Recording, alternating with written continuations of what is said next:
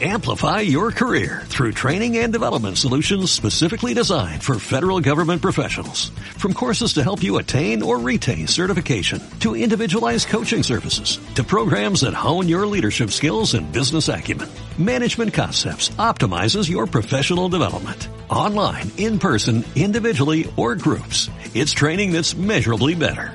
Learn more at managementconcepts.com. That's managementconcepts.com.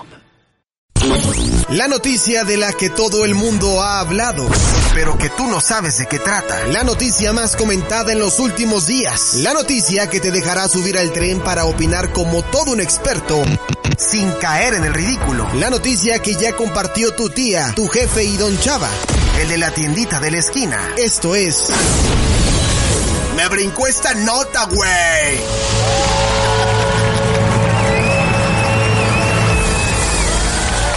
Ya extrañábamos esta gran sección en Now Music Radio. Me brincó esta nota, güey. Bueno, ustedes sabrán que siempre hablamos en esta sección de los millennials. ¿Y qué creen? Que hoy no va a ser la excepción. No, no, no, oigan, pero a ver, todo tiene una explicación.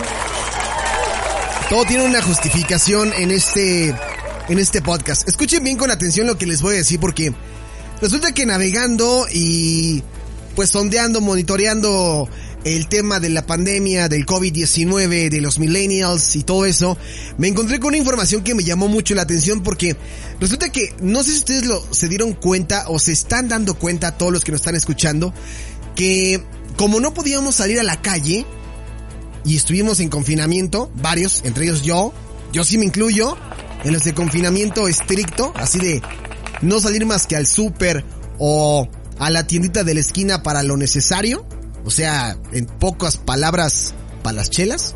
No, no es cierto. Solo cosas necesarias. Pero de repente como que algunos empezaron a notar como que sus bolsillos empezaban a inflar, ¿no? A inflar en el sentido de que se les estaba juntando dinero. Entonces varios millennials dijeron, ah, no manches, necesito gastar, porque es la filosofía millennial. Que no importa si mañana, mañana no tengo, lo que importa es que disfrute hoy. ¿Qué tal si hoy ya cuelgo las botas por el COVID-19? Y no he gastado mi dinero. Pues bien, resulta que el 33% de los millennials y de los centennials, esto quiere decir generación Z, los chavitos, los que están así super morritos, decimos aquí en México, aumentó su gasto online a raíz del COVID-19. Y era más que obvio, ¿no? Varios hicimos compras en internet, yo hice compras en internet, ahorita les voy a explicar qué fue lo que compré. Pero según eh, un sitio llamado BGG, un 10% neto de los consumidores espera aumentar su gasto en alimentos y bebidas envasadas, 12% en productos para el hogar y 6% en productos de salud y cuidado personal. Esta tendencia se proyecta posterior al brote del COVID-19.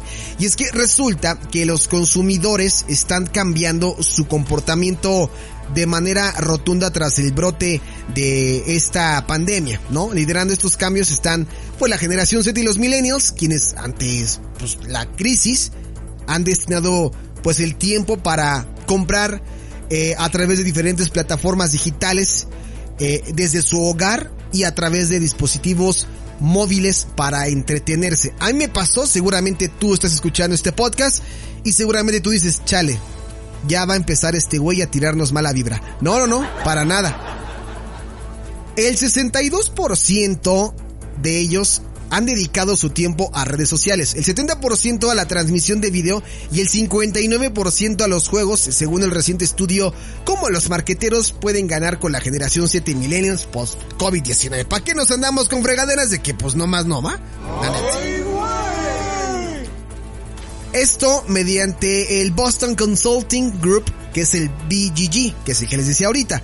Este estudio dice que en términos de gastos, la generación 7 y los millennials están liderando el cambio hacia el comercio electrónico.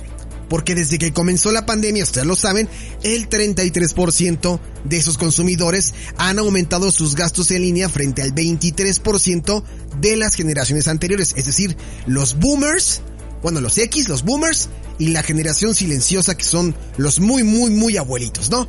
En cuanto a qué tipo de productos comprarán o comprarían o compraron, un 10% neto de los consumidores esperó aumentar su gasto en alimentos y bebidas envasadas 12% en productos para el hogar y 6% en productos de salud y cuidado personal.